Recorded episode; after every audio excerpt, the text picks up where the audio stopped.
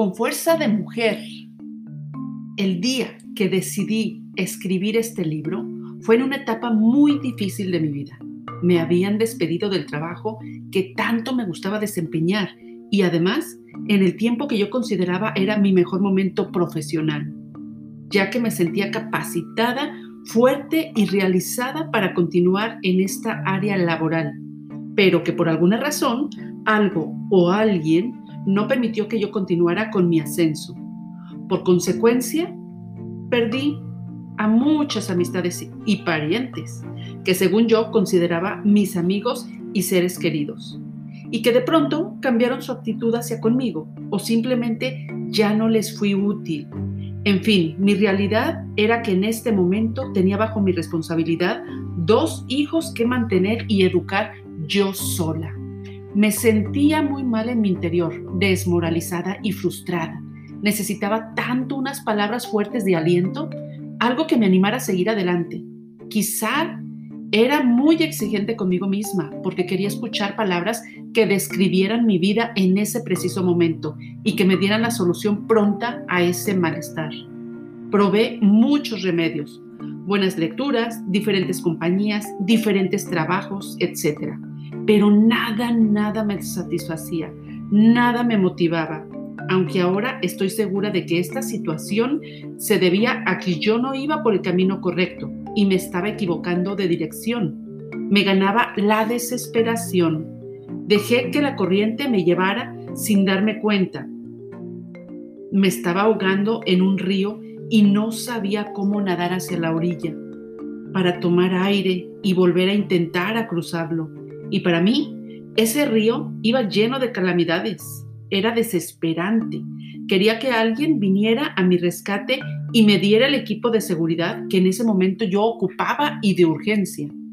Comencé a platicar con algunas personas, sobre todo mujeres, compartiendo nuestras experiencias de vida y mi sorpresa fue que la mayoría de ellas estaban en peores circunstancias que la mía, con verdaderos problemas y peor aún, Muchas de ellas no contaban con una gran personalidad propia. No tenían la fuerza que las ayudara a liberar lo que traían dentro de sí mismas. Observé que varias parecían ya como si estuviesen muertas en vida.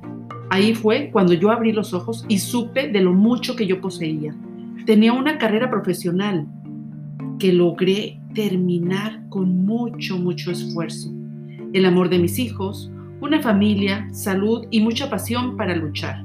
¿Qué más yo quería? Había estudiado varios cursos de superación personal, de administración, de leyes, tenía un potencial enorme. Así que puse manos a la obra y a partir de ese momento mi objetivo ha sido el de alentar a todas esas mujeres que están con necesidad de escribir, de recibir, de motivar, de ser ellas mismas, de recibir esa gran fuerza de mujer pero que por alguna razón no lo alcanzaban a ver todo su potencial que llevaban dentro. Debemos empezar ya reconociendo que lo principal es lograr la confianza en sí mismas y así podremos dominarnos para no perder el rumbo.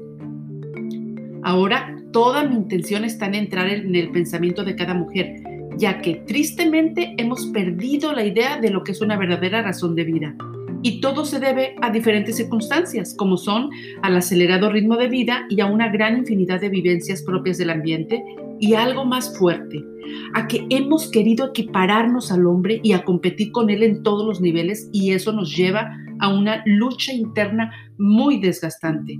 Es por eso que ahora en este momento nos toca vivir a las mujeres que luchamos por ser personas, que queremos compartir y no competir, que somos el único ser con capacidad de realizar la grandiosa obra divina de dar vida y a la vez incursionar con gran éxito en los terrenos que antes solo le pertenecían al hombre a nivel profesional. Repito, sin competir con él. Tendremos la capacidad de expresar pensamientos y sentimientos muy profundos y elevados Buscaremos las razones para salir adelante sin olvidar lo más importante que existe en nuestras vidas, que es nuestra vida misma y nuestros hijos. Y un asunto no menos importante, aquí hablaremos de las necesidades que no hemos podido satisfacer. Las mujeres debemos jerarquizar de nuevo esa escala de valores y defenderlos, aunque encontremos quienes se opongan a ellos. y no perder lo más por lo menos. Debemos estar conscientes de las diferentes facetas que tenemos en la vida como esposa, madre, hija y ser individual. Creamos firmemente en esos valores y principios que sentimos perdidos. Hay que resurgir nuevamente como esa ave fénix para ser una nueva mujer, más completa, más libre, más comprometida consigo misma y con los demás. Sentirse un ser humano con gran riqueza interna, consciente de su participación en el mundo, así podremos confirmar la capacidad de la mujer para llegar a ser plena y sentirnos totalmente realizadas. Ahora vamos a marcar el inicio de un tiempo nuevo para la dulce femineidad. Su lucha y su agonía no han sido inútiles, no han fracasado, sino que hacen brillar la esperanza para la humanidad. Tú puedes ser la mejor, que te nazca de lo más profundo de tu corazón el gritar lo importante que tú eres y que te des cuenta de tu propia existencia. Tú no puedes poner el remedio a la vida de los demás, pero sí a la tuya.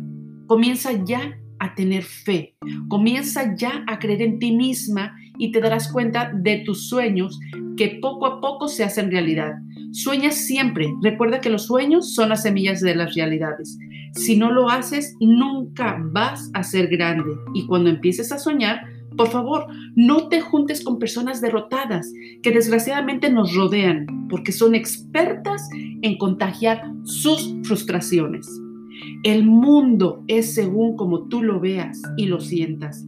Cambia ahora, cambia ya, cambia tú primero. Es mejor que esperar a que los demás cambien. Recuerda que lo que tú creas desde el fondo de tu corazón, eso es lo que va a suceder.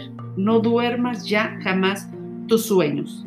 Descubre ya tus fuerzas y resolverás tus debilidades.